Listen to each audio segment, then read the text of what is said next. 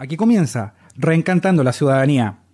Como cada semana, todos los jueves, mediante esta transmisión por Facebook Live y la señal digital de El Radar Renca. No olviden también que nos pueden encontrar en Spotify y ahí podrá escuchar todos nuestros capítulos y próximamente este mismo. Inmediatamente saludamos a toda la gente que se va incorporando a esta transmisión y como corresponde, por supuesto, están ellos. Aunque hoy estaría faltando uno. Se encuentra solamente don César Améstica. ¿Cómo estáis, César? Bien, bien, contento por un nuevo programa. Partimos esta nueva semana, bueno, eh, una semana bastante bullada políticamente, una eh, semana marcada por una lamentable tragedia, un después del superclásico un hincha de la U fallece a través de un confuso altercado entre barristas. Eh, pero bien, partiendo ya con una semana que va a ser cargada de una bastante reflexión a la hora de entender la fecha que estamos viendo. Hoy día es 10 de octubre, día llamado de la raza. Así que, bueno, vamos a especificar, vamos a ir conversando más adelante en reflexionar sobre este tema, Día de la Raza, pueblos originarios. ¿Qué se celebra o no se celebra esta, esta fecha? Y eh, nos vamos con algo bien interesante hoy día. Comienzan los titulares aquí en Reencantando decir que lamentablemente Gastón no pudo venir ah, por temas personales. Eh, ¿Está castigado? ¿Lo tiene castigado el papá? no, la verdad es que no puedo venir, estaba con un problema y el cual se tuvo que excusar el día de hoy. Y bueno, así el reencantando, pues cuando no está uno, el otro tiene que cumplir las funciones y al revés, cuando yo no puedo estar en alguna oportunidad, Gastón las cumplió sin ningún problema. Estuvimos ahí. Y nos vamos con lectura de noticias.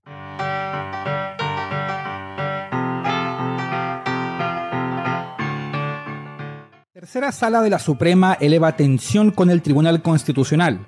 Tajante fue esta mañana la tercera sala de la Corte Suprema ante dichos del Tribunal Constitucional que manifestó sus reparos en la revisión de un fallo que hizo el máximo tribunal. Sus integrantes, el presidente Sergio Muñoz, Muñoz perdón, María Eugenia Sandoval, Carlos Aranguis, Ángela Ibanco y el abogado Álvaro Quintanilla rechazaron el recurso de protección interpuesto por, por la ASEMUCH contra la sentencia del Tribunal Constitucional, el TC, sobre este caso de la tutela laboral, una funcionaria pública. Este pronunciamiento de la tercera sala provocó una reacción de la presidenta del TC, María Luisa Abraham, quien señaló que no procede recurso alguno en contra de las resoluciones emanadas de este organismo. Es bien complejo lo que está pasando entre esta pugna, porque por un lado hay declaraciones encontradas y finalmente son instituciones que deberían trabajar de la mano. Seguimos con la lectura de noticias. En ámbito internacional, los titulares del Reencantando la Ciudadanía dicen que los indígenas de Ecuador radicalizarán protestas y rechazan diálogo con el gobierno. Sí, se tensiona los diálogos después de haber llegado a algún acuerdo con Lenín Moreno. La principal organización indígena de Ecuador dio un portonazo al diálogo abierto con el gobierno para resolver la violencia crisis por ajustes económicos que deja una semana cinco muertos y cientos de heridos en manifestaciones. Nada de diálogo con un gobierno asesino. Dijo la Confederación de Nacionalidades Indígenas CONAIE en un comunicado firmado por su presidente Jaime Vargas. El dirigente que llamó radicalizar las acciones mediante bloqueos de vías y tomas de edificios públicos habló también frente a los indígenas que se concentraban en el Coliseo de Quito. Vamos a radicalizar con más fuerza, compañeros. Y si tienen que denunciarme, que me denuncien. Y si tienen que matarme, que me maten. Exclamó Vargas. Seguimos con los titulares. En ámbito nacional, FONASA inicia pago de devoluciones. Esto es una buena noticia, hacer. Fíjese que eh, se puede averiguar con el RUT si hay dinero pendiente en FONASA. El Fondo Nacional de Salud está devolviendo pagos realizados en excesos para cobrar el último plazo el 1 de diciembre del 2019. Hasta el 1 de diciembre del 2019, el Fondo Nacional de Salud estaría devolviendo dinero correspondiente a las cotizaciones pagadas en excesos. Eso le pasó a varias personas. Durante mucho tiempo se le estuvieron haciendo cotizaciones en exceso. Si tiene dinero pendiente, solo hace falta ingresar al portal del servicio y completar algunos datos. Seguimos con la lectura de noticias. Titulares en Reencantando la Ciudadanía. El diputado de Renovación Nacional, Francisco Aguiguren, pidió perdón y aseguró que aportará todos los antecedentes que la Cámara y la Fiscalía, y la Fiscalía perdón, Regional de Valparaíso requieran, luego que reconociera que usó dineros fiscales para pagar deudas personales. Bueno, por lo menos no ocupó dinero para amenazar ni sobornar a, funcionarios uh. públicos como Gonzalo Salaverry. En medio de la investigación, el parlamentario se había tomado unos días libres sin goce de sueldo, por lo que al volver se refirió a la situación que lo involucraría. En ese sentido, e- Eguigurren pidió perdón a todos aquellos que hayan podido afectar, por lo que le calificó como un error en su contabilidad personal miren, y aseguró que entregará todos los antecedentes requeridos. Pidió perdón. Pidió perdón. Y nos vamos con la última lectura de noticias. Esto ya es lamentable porque Gendarmería revela que lo, revela los 15 militares condenados por violaciones a los derechos humanos que pueden postular a la libertad condicional. Bueno, ahí me quiero detener un poco. Eh, hace unos días se, con- se eh, ejecuta la condena de eh, la B, ex, ex alcalde de eh, Providencia, perdón, ex teniente en la época de la dictadura. Eh, y fue bastante complejo porque se le se dictó tres años de condena. Corbalán, uno de los mayores involucrados y los más buscados en algún momento por la justicia, está preso hoy día, cumpliendo una condena, dos condenas en realidad, por eh, violaciones de derechos humanos, asesinatos sistemáticos y desapariciones. Es una de las personas que podría hoy día estar, eh, está dentro del listado de las personas que pueden optar a este beneficio. Medio chileno tuvo acceso a un documento reservado que envió Gendarmería al Tribunal Constitucional, el cual se da cuenta que ex militares como Álvaro Corbalán y Carlos Herreras Jiménez pueden postular al beneficio carcelario. 15 son los ex militares condenados por violaciones de derechos humanos durante la dictadura que son propuestos por Gendarmería de Chile para que puedan acceder al beneficio de libertad condicional. Así se da inicio a un oficio reservado presentado el pasado 7 de octubre ante el Tribunal Constitucional que fue revelado por un medio, BioBio Chile, y que surgió luego que un ex agente de la CN, de CNI, Ro- Rodrigo Pérez, presentaron un requerimiento al no ser incluido en el listado para obtener el beneficio carcelario. O sea, Rodrigo Pérez entrega esta información como método de, entre comillas, venganza, porque él no estaba haciendo parte de este beneficio carcelario y él lo estaba solicitando hace mucho tiempo. Esta situación es bastante compleja. Vamos a ver qué, qué- cómo se pronuncia el presidente de la República ante estos temas. ¿Seguiremos hablando de cómplices pasivos o seguiremos hablando de que hay que dar vuelta a la página? Interesante lo que se viene aquí en este tema y espero que los organismos de derechos humanos, la verdad, en forma personal, se refieran al, tema y eh, esto no pase tan inadvertido como muchas cosas están pasando. Y bueno, cuando son ya las 20.43, ¿si me equivoco? Moisés? Sí, exactamente. Hicimos la lectura de noticias y queremos eh, agradecer a los auditores porque la semana pasada se entregó el, el premio eh, para el ballet Antumapu ¿Sí? ¿Cómo estuvo eso? y fue un ganador que se llevó las dos entradas y nos mandó los agradecimientos diciendo que la obra estuvo muy, pero muy bonita. Y nos vamos con un tema Aquí, en el Reencantando la Ciudadanía. No se vayan.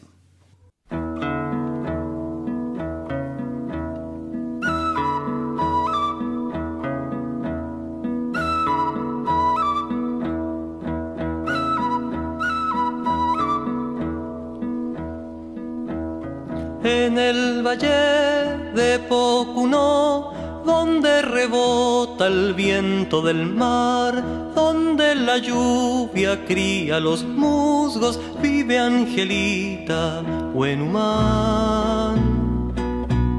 Entre el mañío y los guayes, el avellano y el quitral, entre el aroma de las chilcas, vive Angelita Huenumán. Cuidada por cinco perros, un hijo que dejó el amor, sencilla como su el mundo gira alrededor. La sangre roja del copihue corre en sus venas, Huenumán, junto a la luz de una ventana, deje Angelita su vida.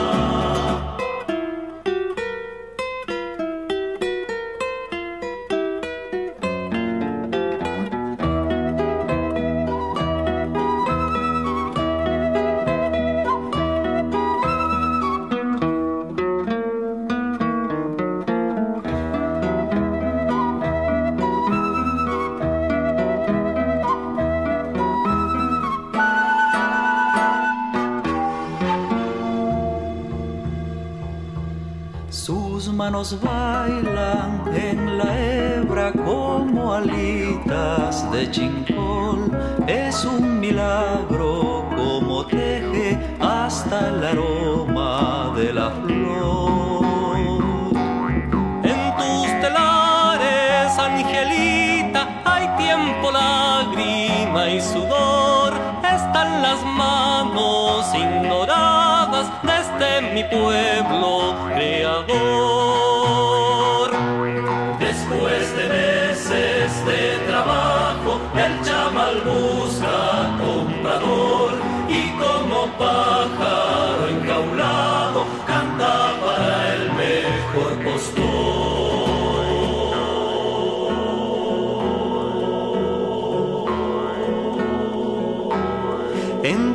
mañío y los guayes vive Angelita buen humano.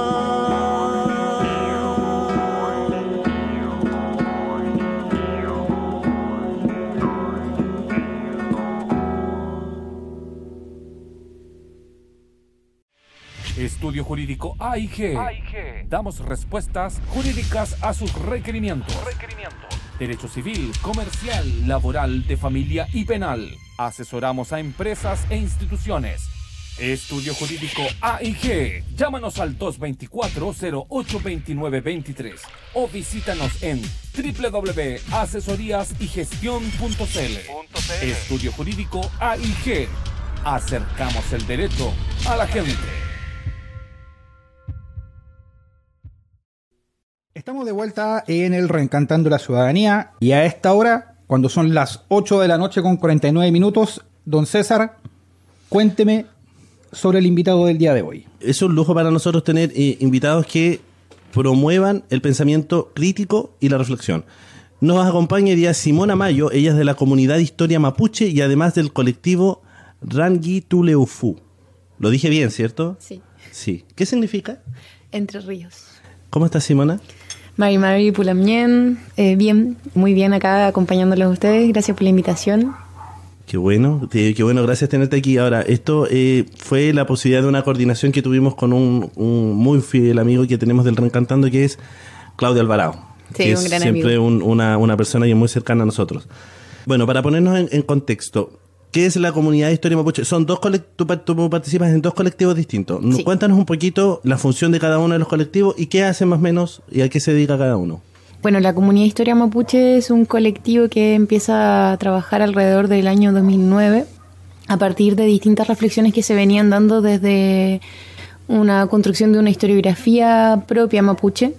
Empieza esto con, con la publicación del, del libro Escucha Huinca, uno de, los- de los primeros libros y como referentes de la historia mapuche y mm, esa publicación bueno genera como una especie como de nuevo paradigma de la historia mapuche y mm, un grupo, bueno, el, el- el grupo de autores que publica, escucha Marimán está entre ellos, ¿cierto? Claro, José Leville, Sergio Cañuqueo, Lamien Pedro Marimán y José Millán.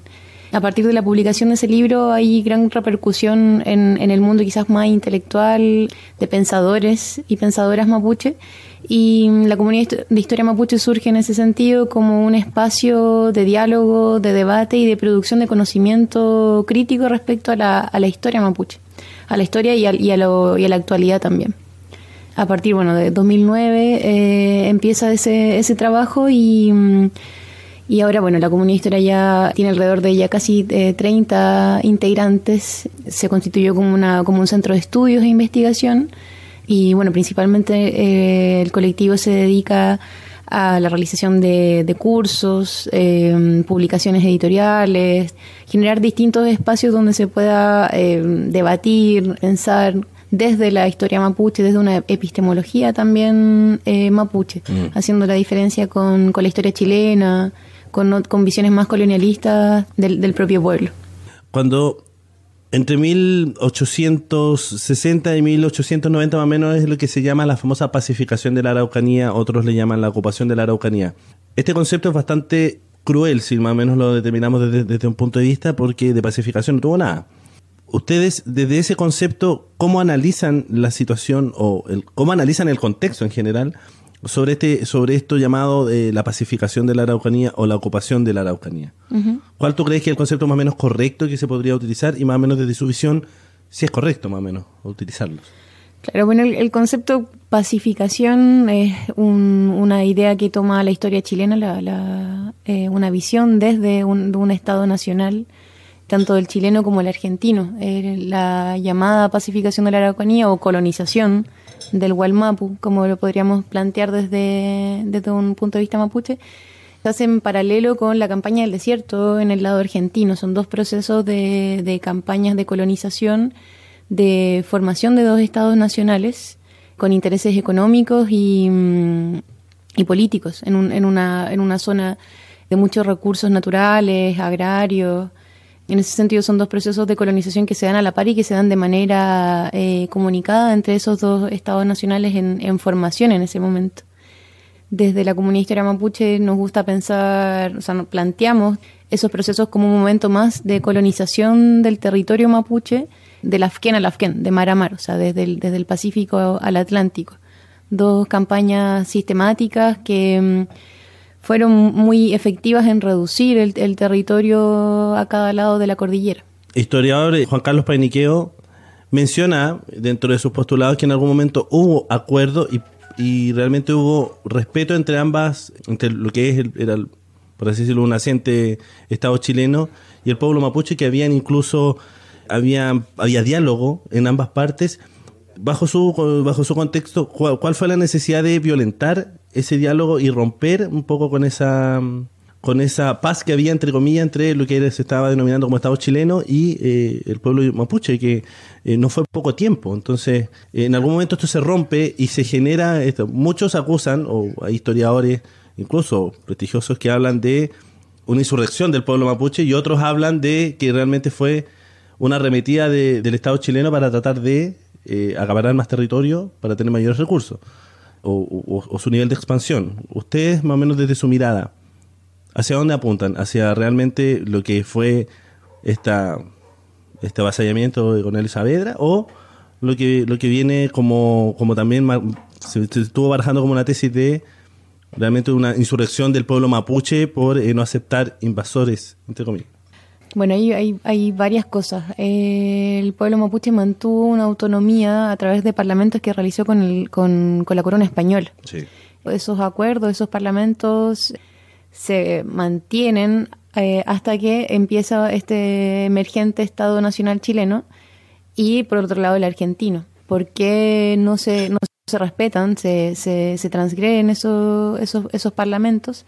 Principalmente porque hay un interés económico en la frontera en la frontera, en, en, los Andes, en, en, el sur, hacia del Biobío hacia el sur, que tiene que ver con, con, lo, con lo ganadero, con, con, la agricultura, con el traspaso entre en, ese, en ese punto que era muy de, muy, de mucha importancia económica y política para, para estos dos estados-nación que se estaban que se estaban conformando en ese momento. En el lado argentino los loncos tenían un, dominio eh, territorial muy amplio, muy extenso, y lo mismo de, lo que ahora es el, territorio chileno en la Araucanía, eh, los ríos, todo, esa, todo ese, ese sector del Gualmapu, del Biobío hacia, hacia el sur, era un espacio muy rico para, para dos estados nacionales que estaban en plena formación. Entonces, claramente ahí el, los, parlamentos que se habían realizado con la corona española ya no tenían, no tenían validez para, un, para dos estados que se estaban conformando. No había, en ese sentido, bueno, para desde la visión del, del, colonialista, no había un, un, sentido de mantener esos tratados. Cuando tenían ellos eh, toda la capacidad como para, para empezar a reducir el, territorio mapuche. Sí, sí. O sea, la idea me imagino que era a medida, a mayor cantidad de expansión del, del creciente Estado chileno, ir a ir avasallando lo más, lo más posible para tratar de ir justamente haciendo crecer el Estado.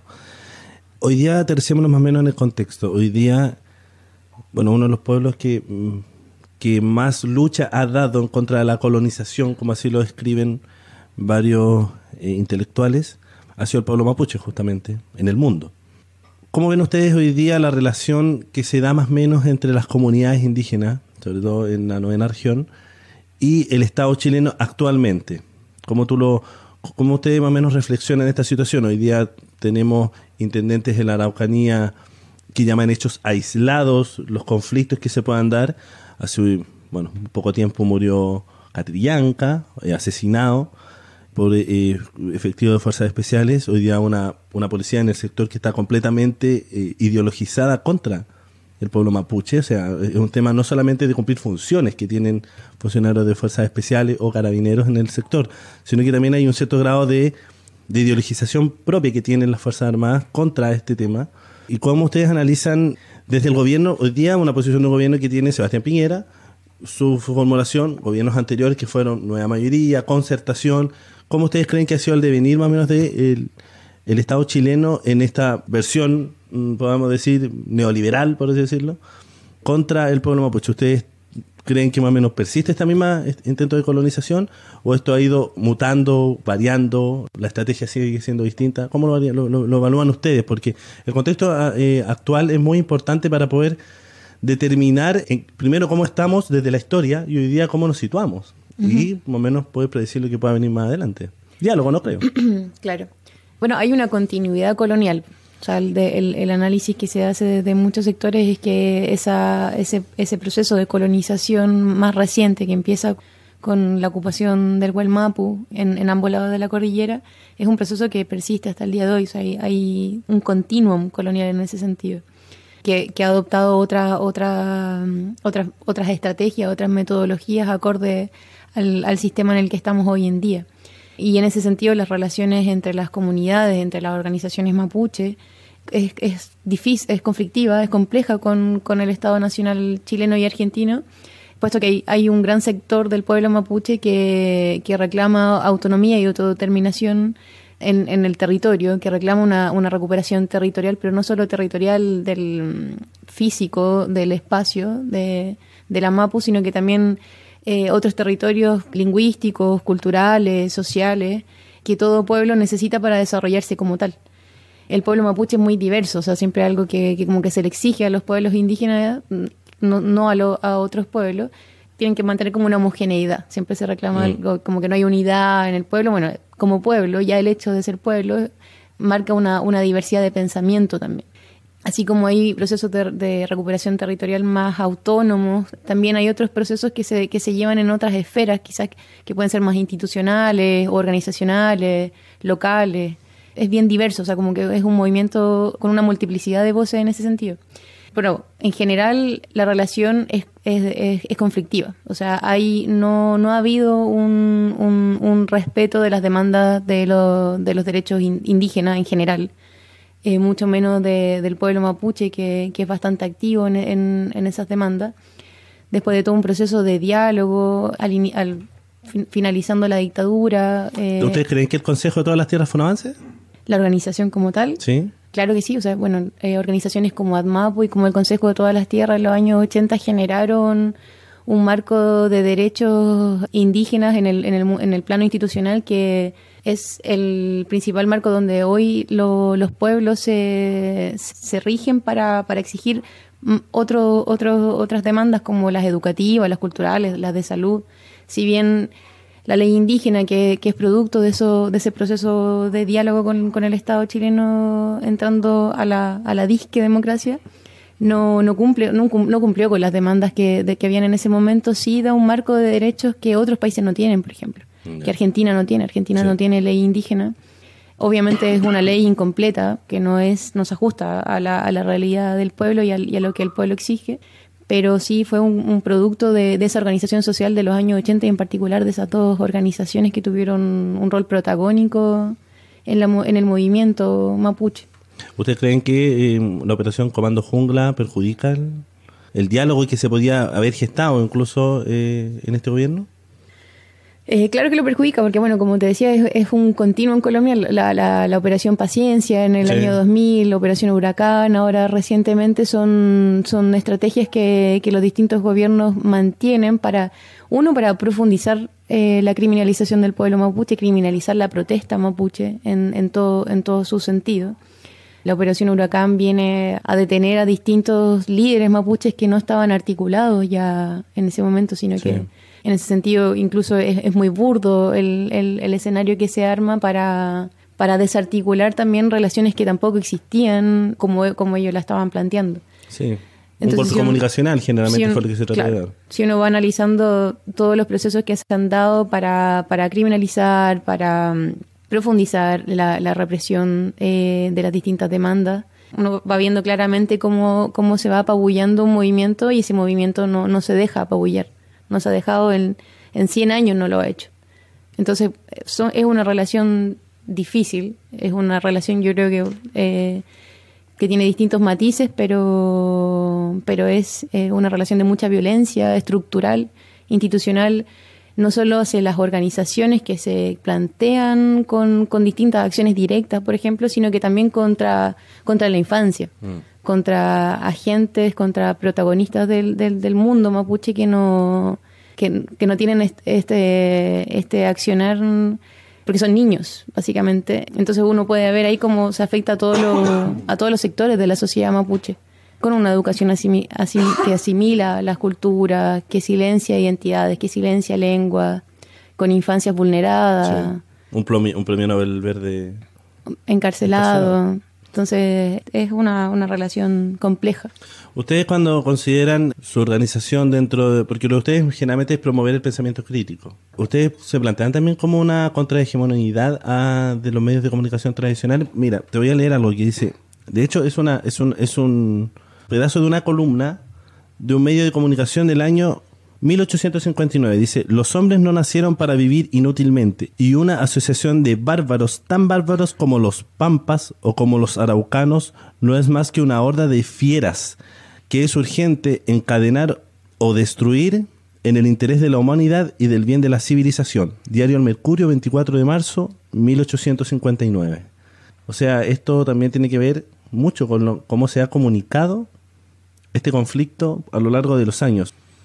Bueno, claro, justamente el, el trabajo de la comunidad de historia mapuche y también de Rangintulefu, que me, me quedó en el tintero contarles un poco ahora ¿Una radio? eh, del colectivo de Rangintulefu. Sí, bueno.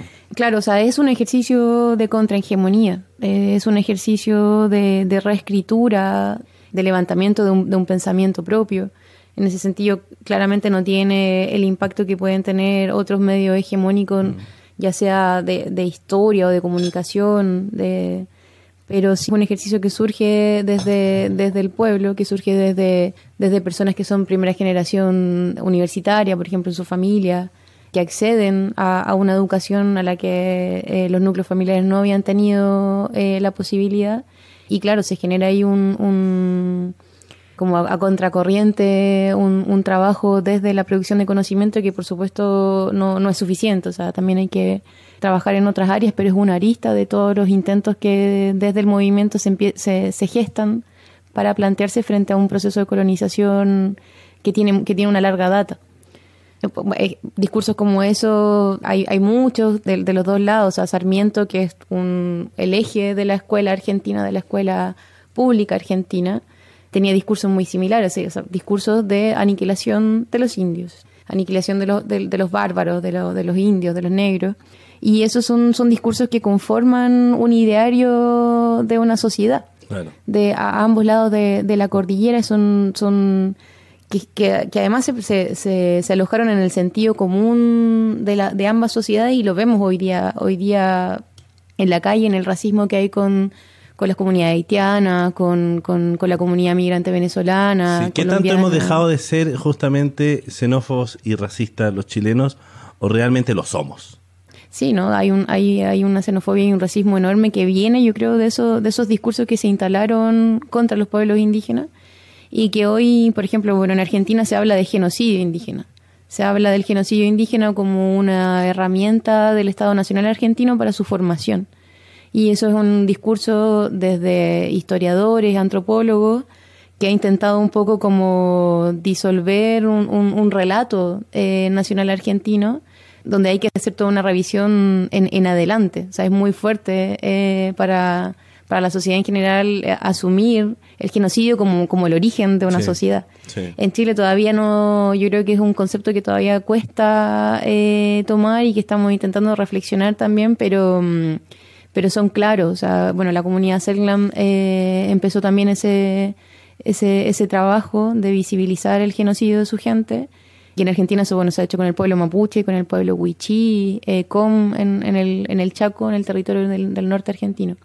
Y son, bueno, son idearios que aquí hay que empezar a, a, a, desbaratar. Por eso también lo importante de este tipo de ejercicios, que si bien son, son intelectuales, permiten cambiar estructuras eh, sociales y de pensamiento, Sí. que hay que atacarlo desde los más chicos en la historia, en primero básico. O sea, los libros de historia de, de Chile los escribió Sergio Villalobos, que hace no muy poquito escribió una carta al Mercurio hablando de nuestra lengua como una lengua muerta, como una lengua desactualizada. Sí.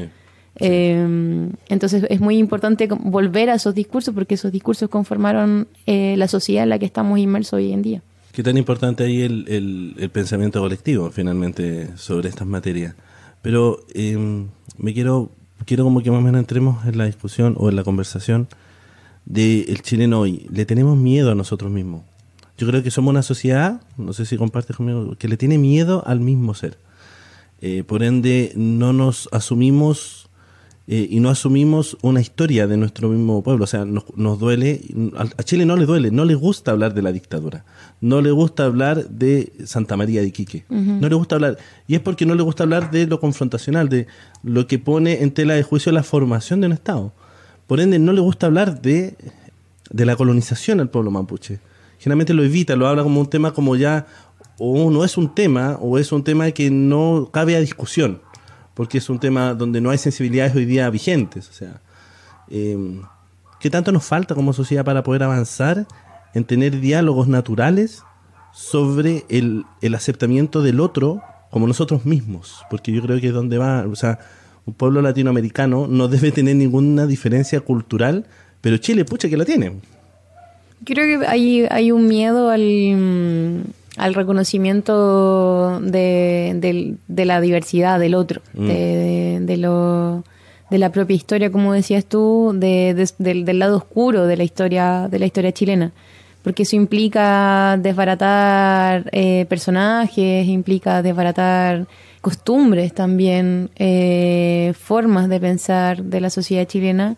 No sé, yo creo que ahí falta falta debate, falta reflexión, pero falta trabajo más localizado. A veces uno, uno se centra mucho como en, en el debate entre pares, pero lo que hay que hacer, o sea, entre pares que pensamos lo mismo, como, como desde una burbuja también, como pero falta sa- salir a otro, a otros espacios como, no sé, las juntas de vecinos, eh, las escuelas, las reuniones de padres, porque es ahí donde hay un, un- trabajo de reflexión que realizar, mos- mostrar este tipo de, mm, de hechos, por ejemplo, eh, la matanza de Santa María de Iquique, eh, hechos de, la dictadura, que por ejemplo, no sé, es, es un ejercicio de memoria, yo creo que, a- que al pueblo chileno a veces le falta que los pueblos indígenas, eh, por, también por su tradición oral y, y por la resistencia que han, que, han, que han mantenido, la memoria lo es todo.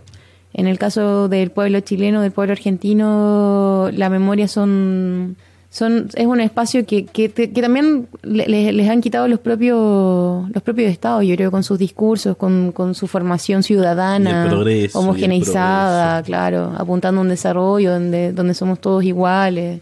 Pa- parte de ese, de ese sistema neoliberal. eh, Disculpa, y que generalmente habla de, de aquí para adelante. Claro. Siempre está hablando de aquí para nunca de, de- de atrás hacia adelante. Sí, es un ejercicio de revisión histórica y memoria que, que, que hace falta hacer y, y hay que ser creativo también en ese sentido, porque a veces la cuando hay, hay ideas tan arraigadas hay que no, no se pueden sacar de raíz tan rápido. O sea, son trabajos que, que son progresivos, que son lentos. Por ejemplo, no sé, que, que actualmente se, hable- se hable del Gualmapu. Antes, no, hace, yo creo que hace 10, 15 años atrás no se hablaba del, del Gualmapu. Y ahora es una, un concepto, una idea que, que ha ido tomando mucha fuerza en el discurso, no solo mapuche, sino que también chileno, de, de identificar un territorio que antes no, no Sí. antes hablaba de la Araucanía. Se pensaba que los mapuches estaban solo en la Araucanía, que era un, que era un territorio mucho más pequeño, pero ahora la gente ya tiene cada vez más la noción de ese territorio extenso que además excedía la, la, la, la cordillera. Mucha gente, por ejemplo, no sabía que había que habían comunidades mapuche en Argentina. En Argentina, claro. Entonces son, son procesos lentos que hay que, que por eso mismo estos ejercicios son, son importantes. Y cuéntanos un poquito en qué están ustedes como colectivo. ¿Están en, me, eh, me permite, están en una feria del libro mapuche? Cuéntanos un poquito cuándo es y, y qué consiste. ¿Es abierta? Sí. Permiso, voy a tomar el- Eh, Sí, por favor.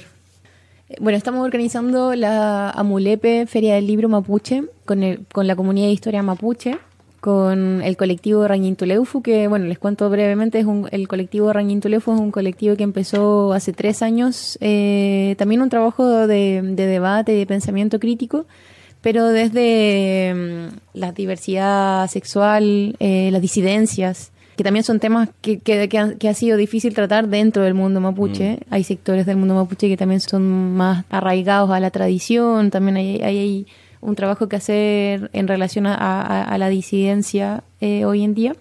Y bueno, con la comunidad de historia mapuche, con el colectivo Rañintuleufu, la librería Crisis y la librería Proyección, estamos organizando esta feria del libro mapuche, Amulepe. Se va a realizar el 24, 25 y 26 de octubre en la Casa Central de la Universidad de Chile. Es totalmente gratuita, abierta a todo público. Y bueno, vamos a tener 15 stands de distintas editoriales y pequeñas librerías. Y bueno, y tres días de, de presentaciones de libros y actividades de todo tipo. Vamos a estar con cierres musicales, con, con una hora de títeres. También. Ah, qué lindo. Y esto va a ser en la Casa Central de la Universidad de Chile, ¿cierto? Sí, En el patio. en el patio de Omeico y las actividades van a ser en dos salas, en la sala Eloísa Díaz y Enrique Sacié. Tenemos saludos y comentarios. Mire, Entonces, eh, a pesar de que debe estar ausente el día de hoy, don Gastón está preocupado por el programa y está pendiente y está escuchando el programa. lo sabía. Lo sabemos, Gastón controla nuestros pasos. Sí, de- de- de- Gastón deberías estar estudiando tú, ¿no? sí, Gastón, tú no estás aquí porque estás estudiando, supuestamente. Fue lo que él nos dijo. Pero mira, eh, quiero hacer una pregunta, Simona, que comenta que desde hace eh, no mucho tiempo en Argentina se viene desarrollando una corriente historiográfica revisionista. Allí se condena abiertamente la figura de Faustino Sarmiento, Mitre, Julio Roca, etcétera, y reivindicando a otras figuras históricas como Calfucurá, el Ranquel Al- Arbolito, Ros- dice, Rosas y demás. En la comunidad histórica mapuche, ¿qué formas y costumbres, personalidades, como dice Simona, se plantean cuestionar? ¿Algún ejemplo? Bueno, Sergio, Sergio Villalobos es una de ellas. También, bueno... desde- ¿El, el editor de casi todos los libros infantiles de los colegios? Sí, es Premio Nacional, Sí, de, Premio Historia. Nacional de Historia. Sí, que se ha planteado de frentón en contra de- del pueblo y, y mapuche y su identidad. Yo creo que eh, él es uno de, los de los historiadores con... eh, no sé si, si, si la comunidad se plantea frente a distintos autores, pero sí hacia, mm, hacia, hacia discursos, hacia discursos, hacia, hacia una historia nacional chilena que se puede ver reflejada en distintos autores. Pero claro, también está ese ejercicio, como decía ahí el Lamien Gastón, de, de, ese- de esa revisión histórica de la historia mapuche escrita por chilenos. Bueno, y también ha crecido mucho el, este tema del patriotismo en Chile también. Una fuerte figura que vienen haciendo, no vienen haciendo, se viene rearticulando hace un tiempo con personajes políticos que no vale la pena mencionar, pero sí, esto también ha venido a atacar mucho eh, la cultura indígena, también la xenofobia, y ustedes ante eso arremetía, que hoy día ha tenido manera más política, podríamos decir, más política electoral, pero que no deja de, de generar un cierto grado de, de tratar de generar revisionismo sobre estos temas. ¿Cómo lo han logrado enfrentar las comunidades que hoy día se plantean en un ejercicio más de pensamiento? ¿Cómo lo han podido a- abordar o no sé si lo han abordado? Las comunidades mapuche en relación a- al patriotismo, al, al- A este nuevo concepto Este- del patriotismo, agrupaciones que vienen saliendo muy fuerte contra el inmigrante, contra el indígena y que tiene esta esta esta esta, esta como visión de el chilenismo, por así decirlo, y la defensa. Ayer le entregaron un premio a un rockero que justamente Mm. entrega todos esos mensajes. A ver cómo las comunidades se plantean frente. Bueno, yo creo que habría que pensar en distintos territorios porque obviamente no todas las comunidades se plantean de la misma forma frente a este tipo de cosas. Por ejemplo, el fundamentalismo como, como, como la, la religión evangélica. O sea, lamentablemente son elementos que se han eh, metido también en la cultura mapuche. La, la religión evangélica es una, una de ellas. Y en relación al patriotismo, no sabría responderte en realidad cómo si hay una estrategia como específica de parte de las comunidades hacia... O por lo menos de, lo, de, la, de, de las organizaciones más intelectuales sobre este tema. Claro, de- desde, desde las organizaciones como que están, que están pensando estos temas hay, Hay un planteamiento, pero, pero que, que se, que parte desde, desde, la, desde la visión anticolonial de, de este tipo de discursos, o sea, como de desbaratar estos discursos a partir de, de grandes vacíos que tienen, o sea, de, eh, un patriotismo chileno no tiene sentido frente a, al- a- a la historia mapuche porque no se, se cae solo en el fondo. Claro. Eh, Tiene muy pero poco que sí- contar, por así decirlo. Claro, pero si estos patriotismos chilenos sí reclaman mucho en relación, o sea, no sé, como estos discursos clásicos que aparecen en los comentarios de, de, de las noticias en redes sociales de que los mapuches son flojos, que eh, tienen becas del Estado y subsidio y, Que no siguen, trabajan la y siguen tierra. pidiendo cosas y no trabajan la tierra. O sea, como que desde ese patriotismo yo identifico eso, esos discursos muy, muy racistas también en relación a la, a la política indígena, o sea, como no, no reconocer por qué esas políticas indígenas surgen, o sea, a qué responden eh, y desde dónde se plantean. Y como también no- eh, hay un no reconocimiento de- del derecho indígena hoy en día. O sea, yo creo que ahí hay algo que, mm, que se refrenda desde, desde esta, esta reflexión, estos pensamientos. Eh, tú delante nos mencionaste un tremendo libro que leí, espectacular, eh, Escucha Winca. También por parte de Autodeterminación, que es un tremendo libro también. ¿Qué obras más o menos tú nos podrías recomendar eh, o nos podrían recomendar ustedes dentro de lo que ustedes promueven para que la gente pueda tomar, considerar dónde los podría adquirir y qué es recomendable hoy día para más o menos generar este pensamiento más crítico y, y mucho más reflexivo sobre este sobre el tema indígena? Bueno, sobre historia, el, el Escucha muy Cerradito. Eh, ahora hay un- una nueva edición que incluye dos artículos de dos eh, historiadoras mapuches, de Margarita Calfío y Fabiana Nahuelquir. Otros libros como quizás eh, de más fácil lectura, quizás para todo público, yo, que yo recomiendo son los libros de Fernando Pairicán, eh, el, el libro Malón, que analiza todo el, el- el movimiento mapuche de 1990 en adelante. Asimismo también la, la biografía de, de Matías Catrileo. Esa, esa colección, la colección de pensamiento mapuche contemporáneo de Editorial Pehuen es muy buena. Eh, ahí hay varios libros para, para revisar aparte de los de, de los de Fernando. Y dentro de la comunidad de historia se ha, se ha hecho un trabajo de archivo, de revisar las- la, memoria eh, urbana mapuche. Porque también está, hay un ideario de que el pueblo mapuche es rural, que solamente está en el, en el campo, en las comunidades, pero lo cierto es que hoy día más de la, del 60% de la población mapuche está en las ciudades, están en- en- en espacios urbanos. Hay dos libros interesantes de la comunidad de historia mapuche que revisan las memorias eh, urbanas de la migración forzada hacia, Santia- hacia Santiago y todos los procesos de discriminación y silenciamiento que hay, que hay en esta ciudad y como también la familia, las comunidades mapuche en Santiago eh, conservan gran parte de su de, su- de sus formas, eh, de, su- de sus formas culturales, lingüísticas.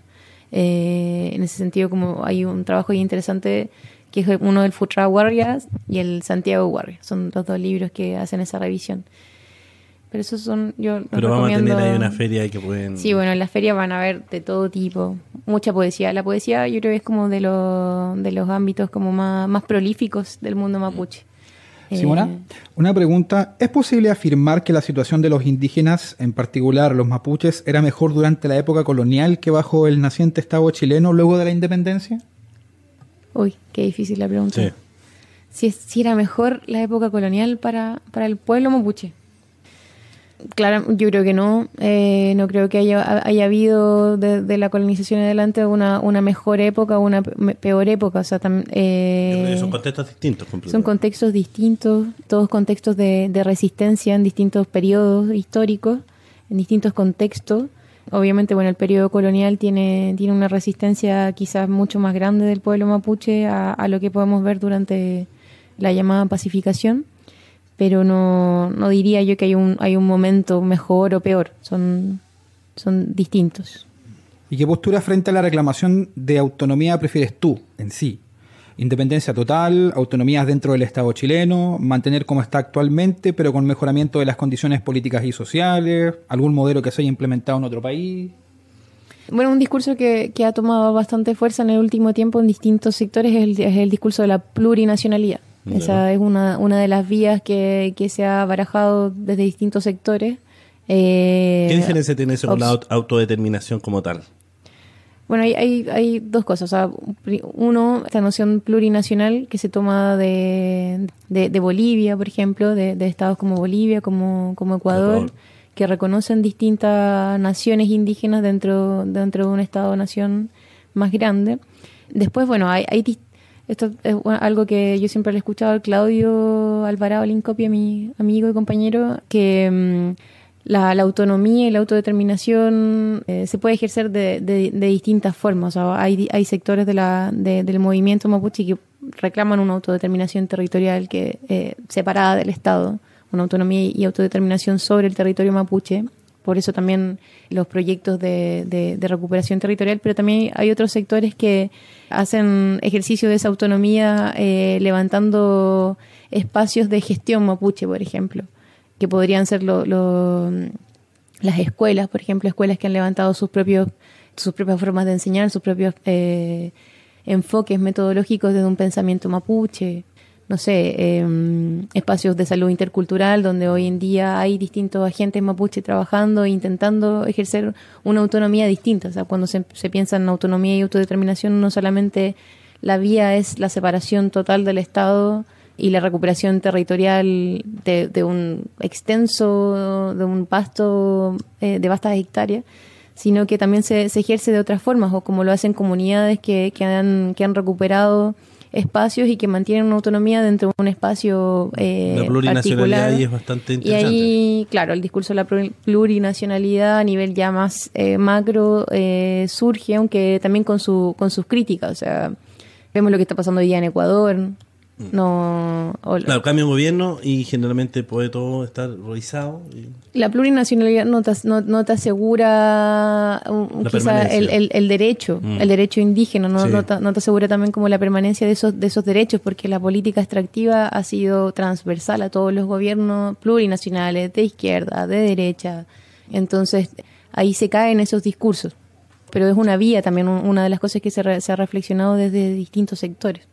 Y ustedes como colectivo, colectivos, en tu caso, ¿ustedes eh, promueven algún tipo de, em, de reflexión más, más sobre este tema, la plurinacionalidad, quizá la autodeterminación, o ustedes generalmente van haciendo una revisión de estos temas? o de estos em, conceptos más que nada. Como, te decía, eh, hay, hay distintas eh, posturas. No creo que, hay, que, que, que, desde ninguno de los dos colectivos se plantee una, una, una absolutamente o hay, diversidad de pensamiento en ese sentido, pero sí mm, yo creo que desde los dos espacios se plantea un, ejercicio de, autonomía en el pensamiento y en el, y en el quehacer. Y intentando llevar eso de distintas formas, obviamente mm, bien quizás eh, no tan generalizadas o a nivel nacional, pero sí eh, desde distintos espacios intentar ejercer al menos eso desde, desde un pensamiento propio, desde, la, desde el planteamiento de un, de un de un mapuche raquizuam, de un, de un pensamiento que, que venga desde, mm, desde, desde esa otra, otra forma de, ver el mundo, de ver el mundo, de, de, de, analizar el contexto en el que estamos hoy en día, de vincular la tradición con lo contemporáneo, por ejemplo, de hacer esos puentes. Y ahí hay un ejercicio importante de autonomía que el, que el pueblo mapuche no, no ha dejado de realizar. También por eso el mantenimiento de la lengua ha sido muy importante porque el, mantener el mapungún es una, una soberanía sociolingüística y cultural que tiene el pueblo todavía. Bueno, tenemos un país extractivista completamente, monopolizado más encima. Eh, ¿Ustedes tienen algún análisis sobre este tema? ¿Han tenido acercamientos con organizaciones que tienen más una, una más impronta sobre estas situaciones, como la recuperación de manera más, más, más, más directa? Matías Castillo muere en, una, en, un, en, un, en un enfrentamiento directamente por, la, por el intento de una recuperación previo. Claro. Eh, ¿Ustedes eh, tienen un, un, algo escrito? ¿Han logrado eh, levantar algún tipo de diagnóstico sobre estas situaciones? ¿O han logrado levantar algún material sobre este? Porque este conflicto siempre es muy contingente. Mm. Bueno, desde el, desde el colectivo Ranguintuleufu, quizás, bueno, no trabajamos con, con comunidades que están en esos procesos como más de acción directa, sino que, o sea, de acción directa de recuperación territorial, pero sí desde, pero, sí con otros, sí hay un, hay, un, hay un análisis, hay un análisis en relación, en relación a esos procesos que se, que se, se observan como, como una, una vía más bueno, dentro, al menos desde Ranguito Leufu, hemos intentado acercarnos de manera quizás más parcializada a, otros ejercicios también de, de recuperaciones, por ejemplo, de la sobera- soberanía alimentaria, de, la- de- de, no sé, eh, soberanía alimentaria, eh, recuperación de semillas, recuperación de, de, de los saberes de, distinto, de, de distintos sectores de las mujeres, por ejemplo, los saberes lingüísticos. O sea, hay, en ese sentido hay un ejercicio más, más, más práctico que, pero no así quizás un trabajo con sectores que están en una recuperación más álgida. No tenemos un trabajo ahí todavía.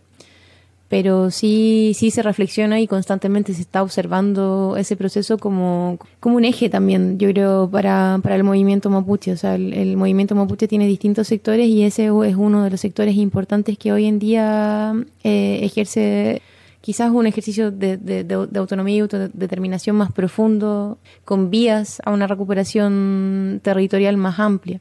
Intentamos acompañar eh, esos procesos, pero lamentablemente, bueno, somos una organización pequeña, no, no da para, para estar tan, tan presente quizás en esa, en esa área. Bueno, cuando son las 21.34, estamos hablando con Simona Mayo de la comunidad de historia mapuche y el colectivo Rangituleufu. Oye, me costó, pero ya lo puedo decir bien, Rangituleufu. Eh, Moisés, ¿más saludos? Eh, Juana Yecafé dice, hay periodos en la historia en que simplemente los omiten en el colegio. Bueno, la educación formal ustedes lo toman como, como justamente una hegemonía, que ustedes logran tratar de romper a través del pensamiento crítico. ¿Qué parte de la historia ustedes generalmente ha- hacen mayor eh, hincapié? La- el proceso de la formación de los niños, justamente estos temas se- o no se abordan o se abordan de mala manera. Claro. Bueno, yo creo que principalmente eh, el último periodo, como el, siglo XXI, ha sido súper importante eh, para, para el movimiento mapuche, para la resistencia mapuche, también para los movimientos indígenas en general. O sea, a partir del levantamiento zapatista se genera todo un, movimiento hacia, hacia el Cono Sur que, ha sido ejemplar y que todavía sigue siendo como un hito y un, y un, y un horizonte también. O sea, eh, la la- la- el movimiento indígena en Ecuador, que hoy día lo vemos en las calles de nuevo, eh, levantándose frente a, a políticas neoliberales, el movimiento en Bolivia. En Bolivia eh, no hace mucho tuvieron una, un- de bastantes días de agitación, teniendo un presidente indígena. Claro, ahí de nuevo lo plurinacional no te quita lo, lo neoliberal. Sí, sí. Eh, pero sí, la, yo creo que la- es interesante eh, indagar en, en el movimiento indígena porque muchas veces eh, eh, no, no, no se conoce tanto eh, los distintos hitos que ha tenido el movimiento indígena a nivel latinoamericano. Y eso, bueno, eso, eso lo, lo, revisa Pairicán en, en, la, en la biografía de Matías Catrileo, como el contexto en el que es asesinado Matías es parte de un, de un, de un proceso latinoamericano indígena mucho más grande, donde se están dando en paralelo distintas, distintas acciones. Sí. Yo creo que eso es un, un, un momento de la, de la historia como interesante de, mm, de, de- de sacar a flote también como ya sea en la escuela o en distintos sectores, porque dan cuenta de una agencia, siempre desde, desde el, el lado chileno, desde el sentido común, se ve, se ven a los pueblos indígenas, indígenas como como desde una visión quizás más asistencialista, como se- reclamando por qué tienen beca y esas cosas, pero no se ven los procesos de acción política, de, de, de- de injerencia que han tenido esos movimientos en, en los estados también. Y, y en los grandes avances que han habido gracias a, a esa agencia, avances que además tienen repercusión no solo para los pueblos indígenas, sino que para, para todas la- las personas, como la, la recuperación del agua, eh, la defensa de ríos, el plantearse frente a, pro- a- a- a proyectos que intervienen en ese sentido con los recursos naturales hoy en día yo creo que no, no, no, no es solo una lucha indígena, sino que tiene que ser una lucha de todos. Entonces,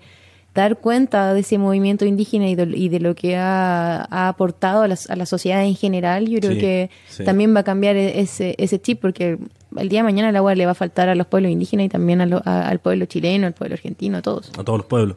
Eh, ¿Qué tan importante ahí, no? Creo que es justamente la visión, desde la cosmovisión que tenían los indígenas con la naturaleza, con el, con el planeta en realidad, y que hoy día justamente está en crisis por hacer todo lo contrario. Eh, bueno, te queremos agradecer, eh, Simona, cuando ya son las 21 con 38. con 38. 38.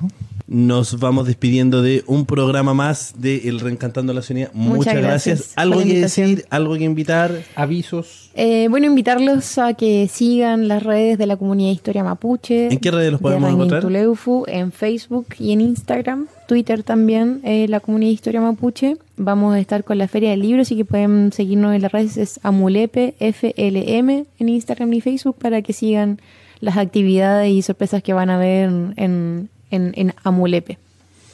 Perfecto. Y Feria del Libro Mapuche 24, 25, 26 de octubre en la Casa Central de la Universidad de Chile. Todos invitados. Sí, todos. Muchas gracias por eh, Gracias este espacio. Interesante la información que nos entregan, el conocimiento que nos hacen llegar.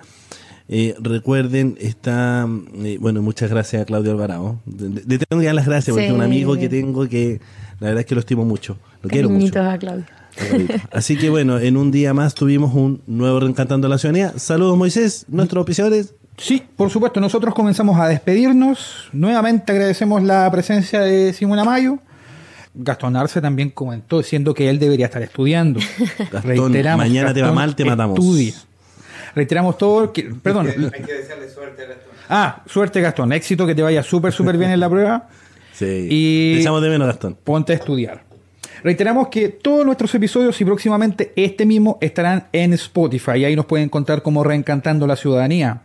Agradecemos, por supuesto, al radar Renca, claro está, a AIG, que se me olvidó entregar el número de teléfono. Mire, a ellos los pueden encontrar en el 22408-2923, asesorías y gestión. .cl, a la productora 8090 Eventos, que ellos los pueden contactar al más 569-690-50567 y al correo productora 8090 arroba gmail.com.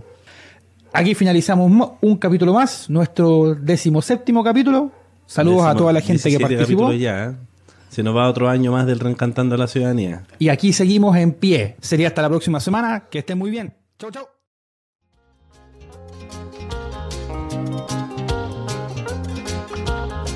Radio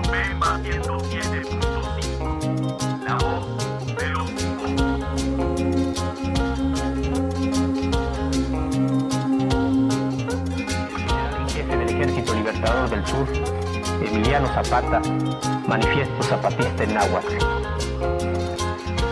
Al pueblo de México, a los pueblos y gobiernos del mundo. Hermanos, nosotros nacimos de la noche, en ella vivimos, moriremos en ella. Pero la luz será mañana para los más, para todos aquellos que hoy lloran la noche, para quienes se niega el día, para todos la luz, para todos todo. Nuestra lucha es por hacernos escuchar y el mal gobierno grita soberbia y tapa con cañones sus oídos.